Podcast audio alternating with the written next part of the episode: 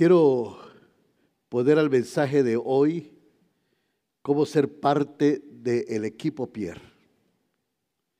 Y es que estamos comenzando un mundial, ¿no es cierto?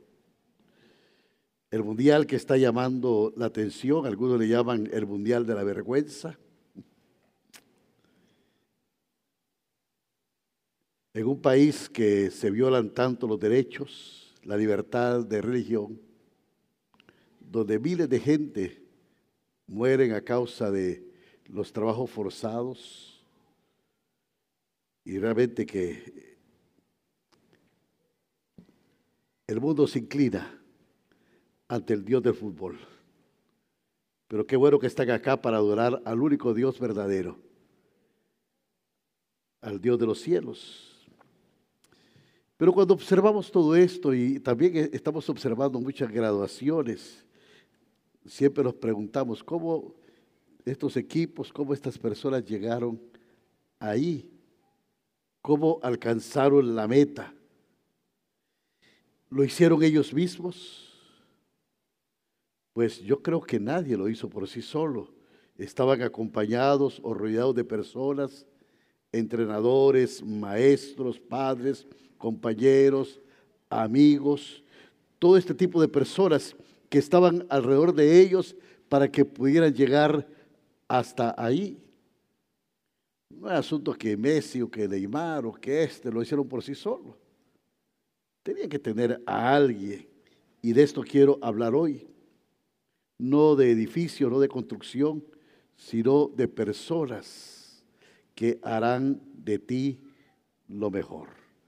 O sea, hermanos, estamos hablando de cómo hacer campeones espirituales. ¿Cuántos van a ser campeones espirituales? Yo sé que sí. ¿Y cómo puedes tener a persona? Y no digo cualquier persona, pero sí el tipo correcto de personas. La Biblia habla mucho de las relaciones y de la comunicación. Y un famoso pasaje del Antiguo Testamento que tenemos eh, en el libro de Eclesiastés, que fue escrito por Salomón, en el capítulo 4, en el versículo 9 al versículo 12, nos dice lo siguiente. Yo sé que casi todos hemos leído este pasaje. Mejores son dos que uno, porque tienen mejor paga de su trabajo, porque si cayere el uno, levantará a su compañero, pero ay del solo, que cuando cayere no habrá segundo que lo levante, también si, si dos durmieren juntos, se calentarán mutuamente. Mas, ¿cómo se calentará uno solo? Y si alguno prevaleciere contra uno, dos le resistirán. Y, cordón de tres dobleces no se rompe pronto, dice este texto bíblico. Ahora, ¿por qué no soñamos un poquito? Imagínense, sueñen y piensen. Imagínate conocer a alguien y que ese alguien te conozca verdaderamente. Imagínate amar a alguien y que te ame. Imagínate ser festejado, festejar a alguien y que tú seas completamente festejado. Imagínate servir a alguien y que te sirvan. De eso es lo que estamos hablando. Por esto es que Dios nos crió con un anhelo increíble de estar en comunión o de estar conectados. Dios crió este mundo. Este es como un patio de recreo, donde quería que todos estuviésemos en una relación hermosa, en, en unas relaciones interpersonales lindas preciosas. Y cuando Dios estaba haciendo el mundo, siempre que hacía algo, dijo que era bueno. Esto es bueno, esto es bueno, esto es bueno, esto es muy bueno. Pero cuando hizo al hombre y lo vio solo, dijo, esto no es bueno, esto no es bueno. Yo sé que muchas hermanas se basan en este versículo, porque creen que Dios dijo que el hombre no era bueno. Lo que Dios dijo es que no es bueno. No es bueno que el hombre esté solo. Es que yo me imagino a Dios mirando la creación y mirando la naturaleza y mirando todo lo que había hecho. Mira los animales en pareja, en compañía. Mira que de repente el león ruge por ahí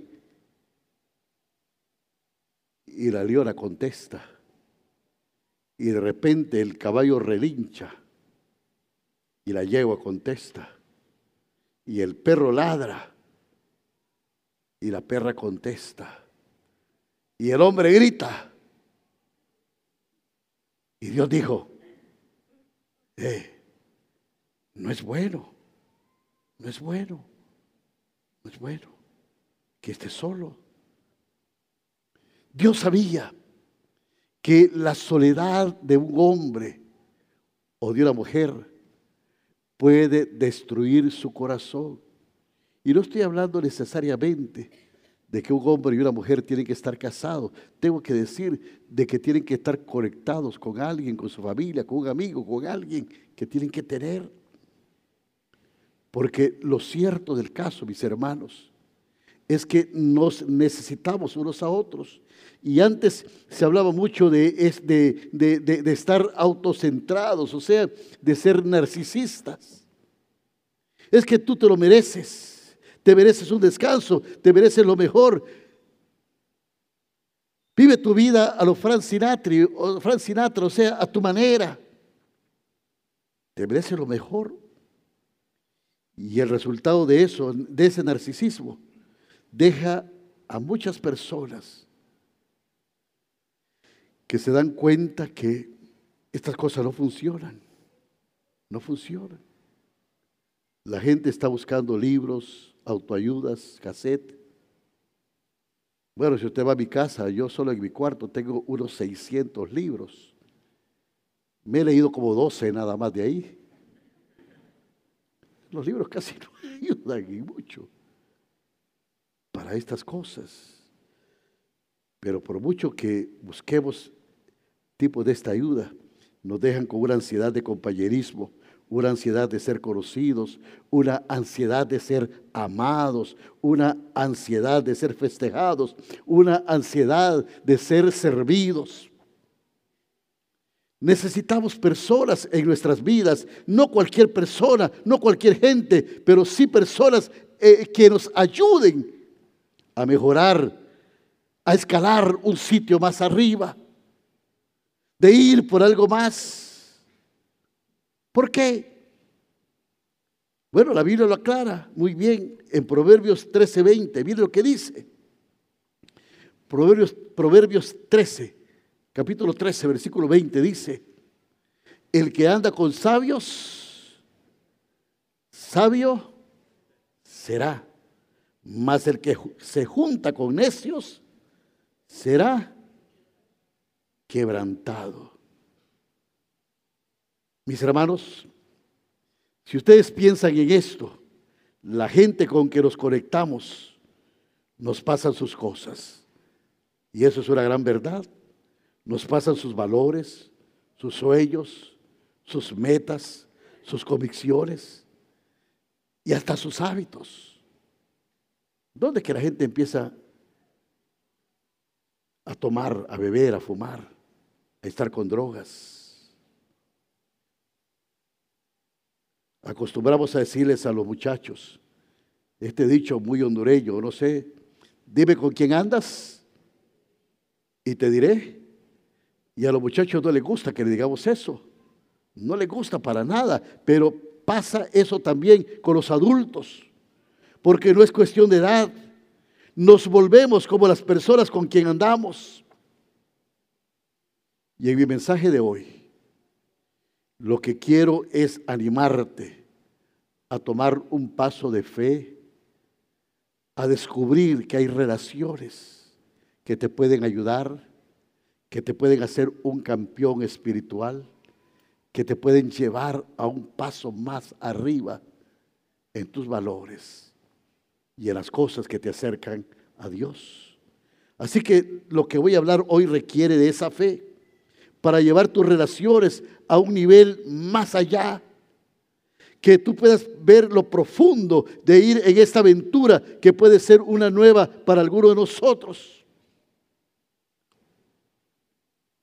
Y quiero decirles, hermanos, que cuando predico estos mensajes y los queremos aventurar en estos viajes, aquí también me monto yo, porque quiero más para mi vida. No eh, necesitamos tal vez más amigos, pero sí personas que realmente nos hagan mejores, nos hagan sentir importantes, nos hagan ver y valorar las cosas, cosas que nos llevan a buscar el poder de Dios y a dar una vida más profunda con Dios.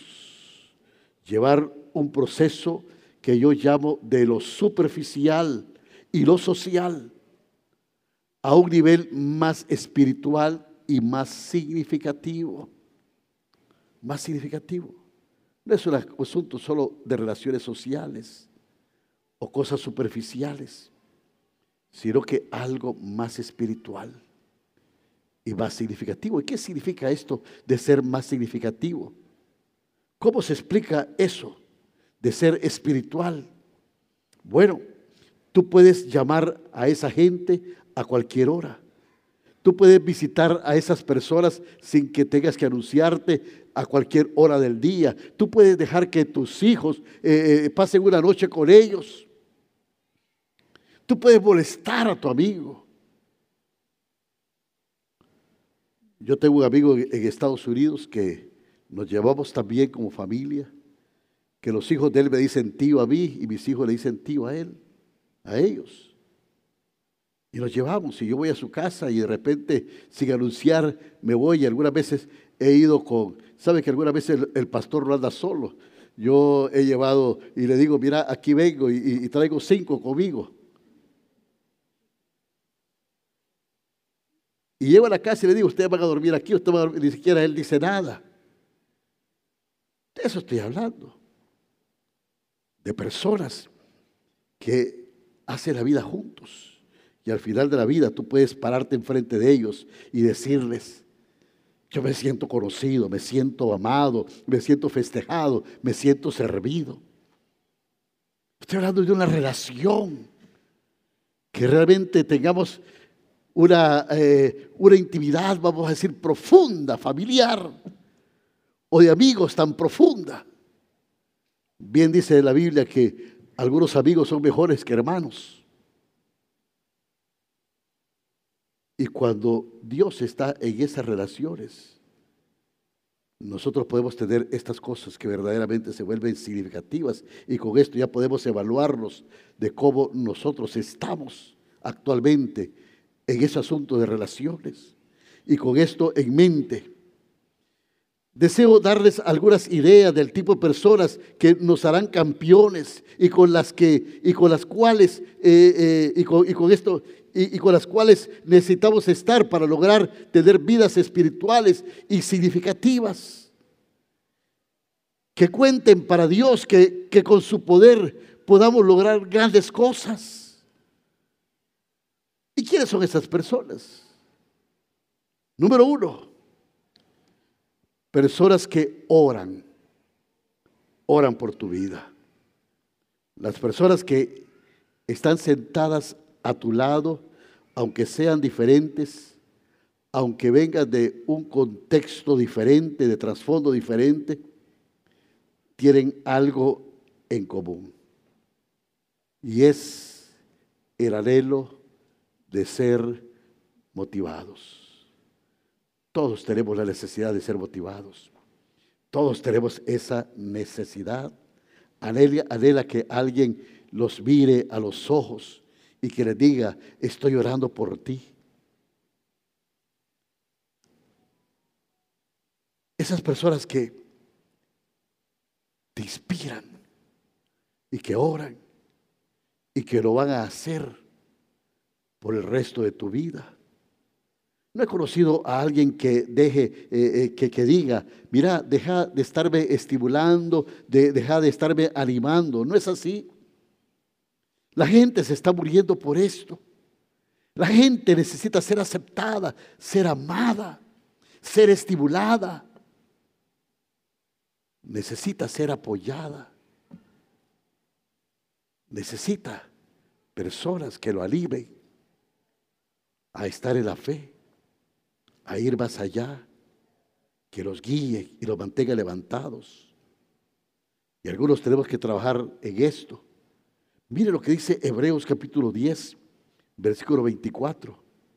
Y el autor bíblico aquí, inspirado por el Espíritu Santo, nos dice estas palabras y dice, y considerémonos unos a otros, ¿para qué? Para estimularnos al amor y a las buenas obras, no dejando de congregarnos como algunos tienen por costumbre, sino exhortándonos y tanto más cuando veáis que aquel día se acerca.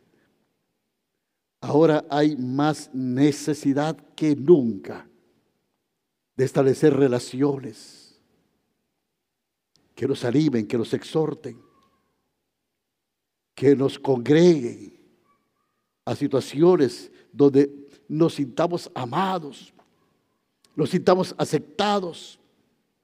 Jesucristo era un maestro en ese campo. Él miraba a la gente cosas que ellos mismos no se miraban. Él oraba por ellos y los animaba. Había un joven que se llamaba Simón. Era barabucón era impulsivo, era un pescador espontáneo, de esos bravos. Y Jesús lo mira y le dice, ya no te vas a llamar Pedro, ahora ya no te vas a llamar Simón, perdón, ahora te vas a llamar Pedro, que significa Petros, que quiere decir piedra. Y Pedro vino a ser un fundamento fuerte en la iglesia del Señor. Un hombre que era tan impulsivo y, que hasta negó a Jesús. Y Dios dijo a Pedro, Pedro, oro por tu vida, porque Satanás ha pedido para zarandearte, pero yo oro para que tu fe no caiga. Necesitamos personas así. Necesitamos personas que oren por nosotros que nos levante, que puedan sentir confianza. ¿Cómo hay necesidad de esto? ¿Cómo hay necesidad?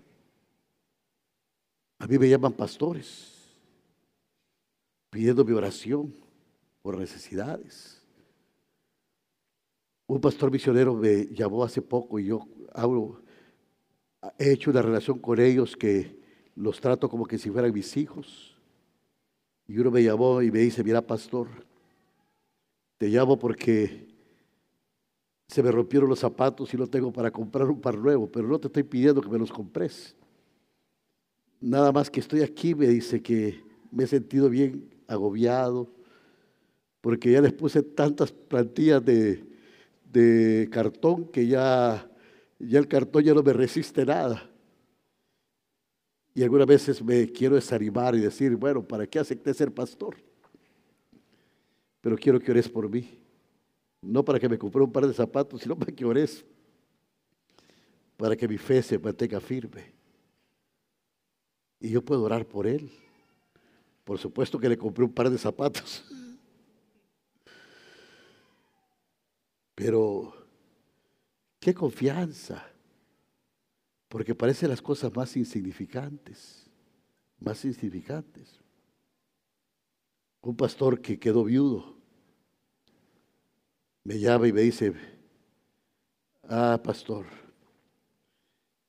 Yo estoy con mi familia aquí, tengo mis nietos, vivo con ellos y le hablo a usted porque me están pasando cosas muy difíciles. Hay muchas hermanas, incluso pastoras, que me llaman para decirme que, que Dios les habló que se casara con, que yo ahorita una pareja y que ya estaba dispuesto. Pero una hermanita de, de una congregación aquí, no es de esta ciudad, me mandó una foto de ella desnuda. Y yo, pastor, me, me trastorné, me dije, ¿qué, ¿qué pasa aquí? Y quiero que ore por mí, pastor, porque, no sé, me he sentido tan agobiado, la soledad me molesta, pero estas cosas me molestan más. Y la gente se siente así. Necesitamos gente que tenga tanta confianza de decir, ore por mí. Estoy pasando esta prueba, estoy pasando esta tentación, estoy pasando esta necesidad, estoy pasando por este problema, estoy pasando por esta crisis, estoy pasando por esta situación familiar.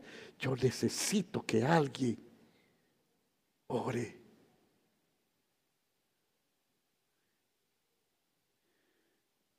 Que podamos tener esa confianza. Mira, estoy tentado a ser infiel a mi esposa. Ora. Estoy tentado para hacer una trampa en el negocio. Ora. Tengo esta situación difícil en mi trabajo. Estoy siendo acusado injustamente. Estoy siendo demandado para cosas. Me siento débil, me siento cansado. Me siento solo, sola. ¿De quién tenemos? Segundo lugar, personas que motivan tu carácter. Recuerdo que una de las cosas que me impactó una, vez que estuve en Colorado y después lo vi en otros lugares de Estados Unidos, eran personas que se paraban en la carretera o debajo de un puente, donde se ponían ahí eh, eh, con un cartón y decía, eh, necesito una ayuda, estoy depresivo, estoy deprimido, no puedo trabajar. Y dije yo, ¿cómo es posible?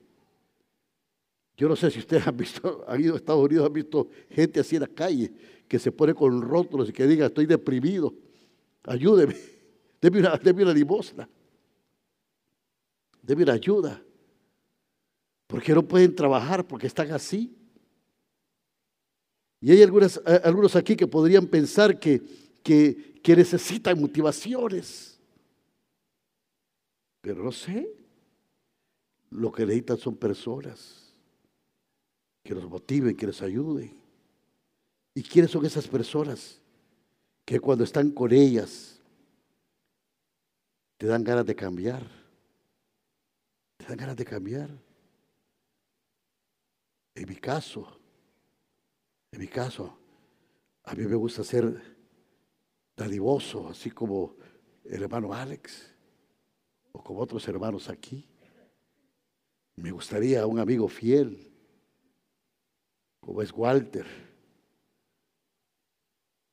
como es Marquitos, como son algunos amigos, como es don Héctor.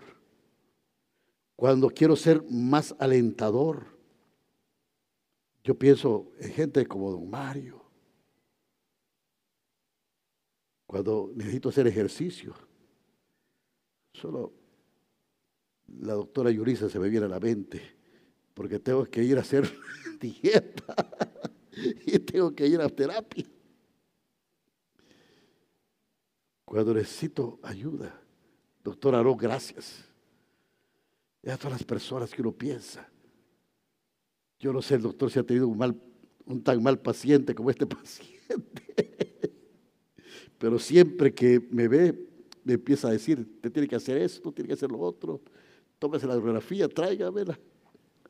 Tiene que ir a terapia, tiene que ponerse en dieta, tiene que bajar porque no le va a ayudar en su, peso a, a su...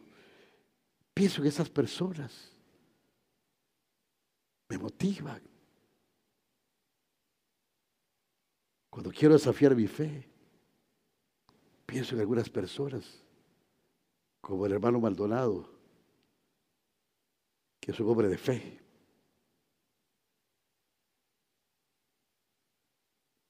Esas son las personas. Va se reúne con algunas compañeras del colegio, como alguna vez al vez, tal vez, y platica. Y yo lo que veo es que siempre va y tiene peticiones de oración por algunas de ellas, porque le piden oración. Hay un grupo de chat de mis compañeros, yo no estoy en este grupo. Una vez pusieron chistes de pastores y no me gustó y me salí. Yo no sé por qué hacen chistes de pastores. Me salí, pero siempre que viene Navidad, mis compañeros me contactan, se reúnen y saben que quieren que yo les dé un devocional. Y yo voy y les doy devocional. Y me gusta hacerlo. Este grupo de compañeros nos regaló una computadora como de 75 mil empiras para Misión Rescate. Y ahora puse, le mandé a ellos la foto del, profesor Aristides Vega, que está muy malito de salud, un profesor nuestro, que les pido oración por él también. Y ellos dijeron, vamos a hacer algo, vamos a hacer un regalo fuerte y algo que necesite para Navidad. Y yo digo, qué bueno. Porque podemos tener aún amigos que no son de la iglesia, pero que uno puede impactar y que pueden ayudar. Yo tengo un amigo que no es de aquí, que este, este, este, este tipo es enojado y criticó, ustedes no se imaginan, pero siempre que me mira me dice, Daniel, vos tenés que ser alcalde de San Pedro Sula. Y hasta me dice líder. Mira, líder, me dice, tiene que ser alcalde de esta ciudad. ¿Cómo si cambiamos aquí? Y yo me siento alcalde cuando él me habla.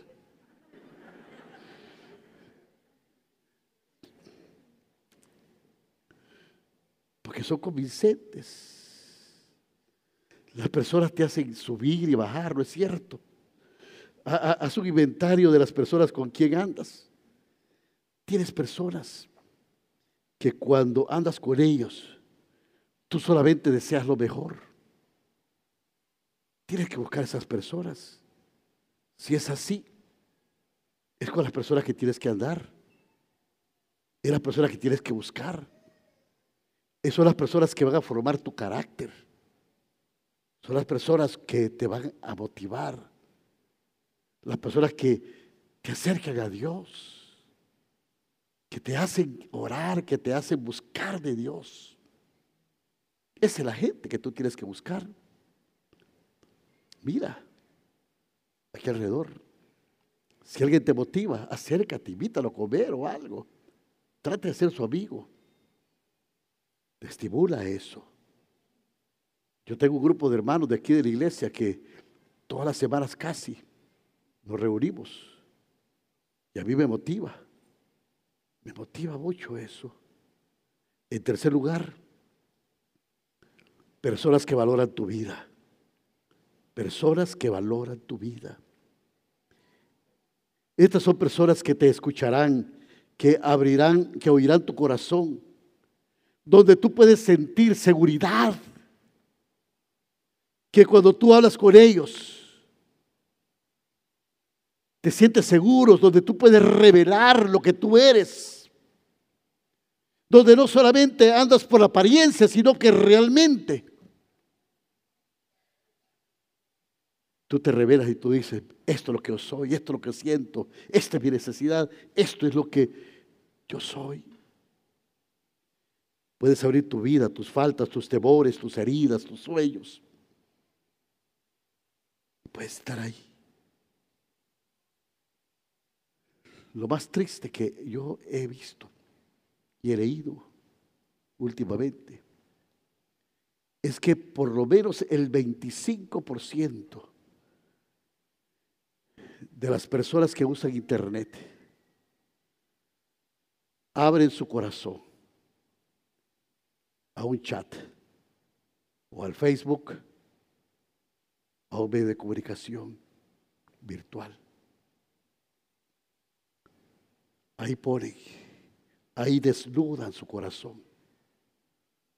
Y ahí dice lo que sienten y lo que son. Y lo más triste de eso, que se lo mandan a un completo desconocido, a un anónimo,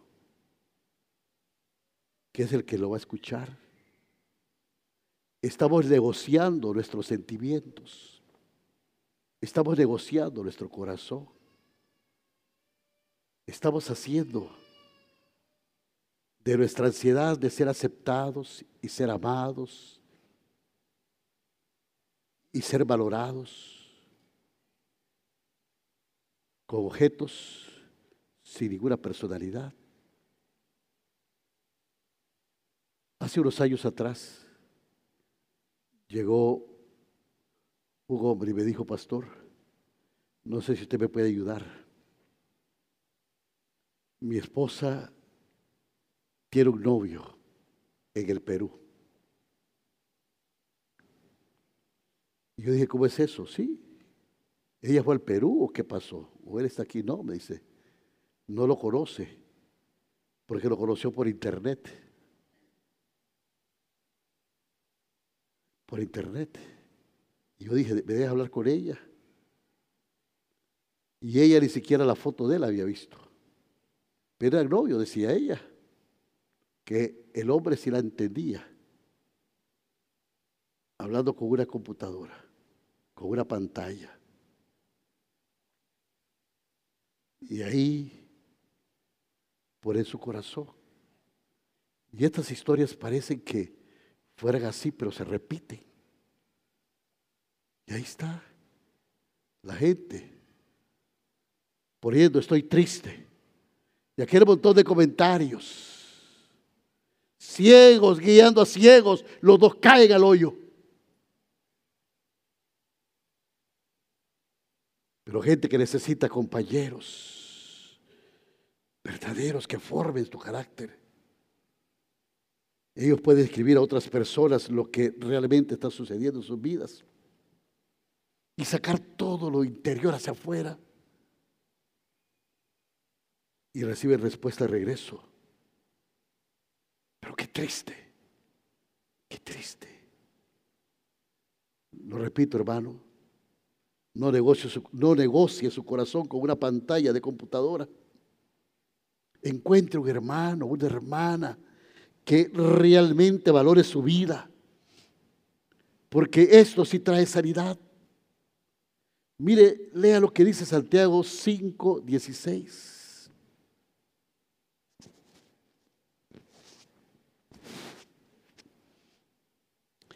La Biblia dice aquí, confesaos vuestras ofensas unos a otros y orad unos por otros. ¿Para qué? Para que seáis sanados. La oración eficaz del justo puede mucho. Para que seáis sanados. Dios usa personas para impactar otras personas. Yo te pregunto, mi hermano, ¿hay alguien en tu vida que la valore? ¿Tienes esa persona?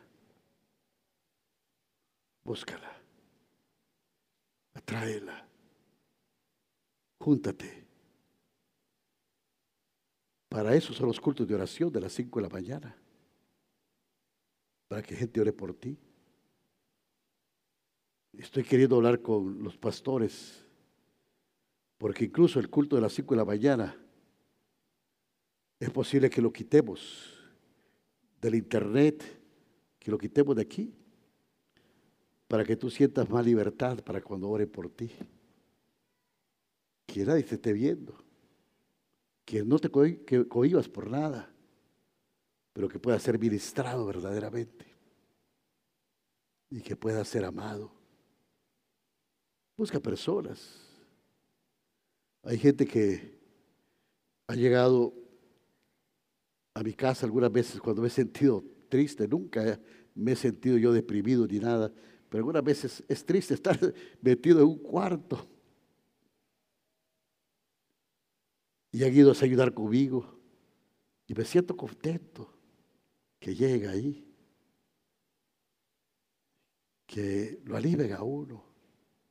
Y usted dirá, el pastor no necesita eso porque tiene un montón de gente. Pero todos lo necesitamos. Todos. Todos. Amandita lo necesita. Y Amandita pasa yendo casa por casa.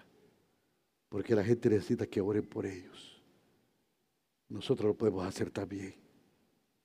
La Biblia dice en 1 Juan 4:7, y con esto termino. Dice, amados, 1 Juan 4:7, amados, amémonos unos a otros, porque el amor es de Dios. Todo aquel que ama es nacido de Dios y conoce a Dios. El punto es este. El punto es que tú no puedes dar lo que no tienes.